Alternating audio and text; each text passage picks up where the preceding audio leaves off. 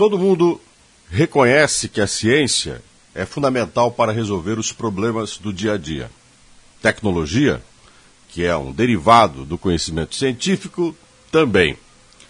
Nós vimos durante a pandemia que, se não fossem as pesquisas, o desenvolvimento feito pelos laboratórios, não estaríamos com a solução em relação à Covid, ou pelo menos parcialmente superando a pandemia. Nós também sabemos que não se faz a boa ação sem uma boa gestão. Tem a política também. Se temos a ciência, temos o governo e o ato de governar.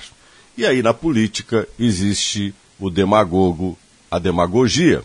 Se a ciência trabalha com conhecimento objetivo, com resultado, com a experiência, com a observação, o demagogo trabalha com a manipulação, com o jogo de forças, com a tentativa de criar determinados tipos de ações e realidades, mesmo forjando e às vezes excessivamente aquilo que deveria ser a verdade.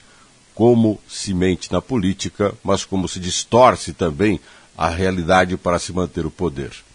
Nós no Brasil assistimos tanto o poder da ciência como a capacidade da demagogia.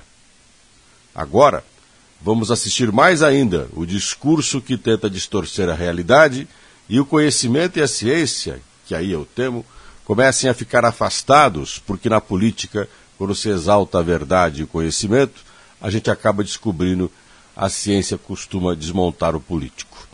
Não por acaso Weber dizia que se há quem tem vocação para a política, há quem tem vocação para o conhecimento, para a ciência, e nem sempre as pessoas que praticam ou estão nesses dois campos são a mesma.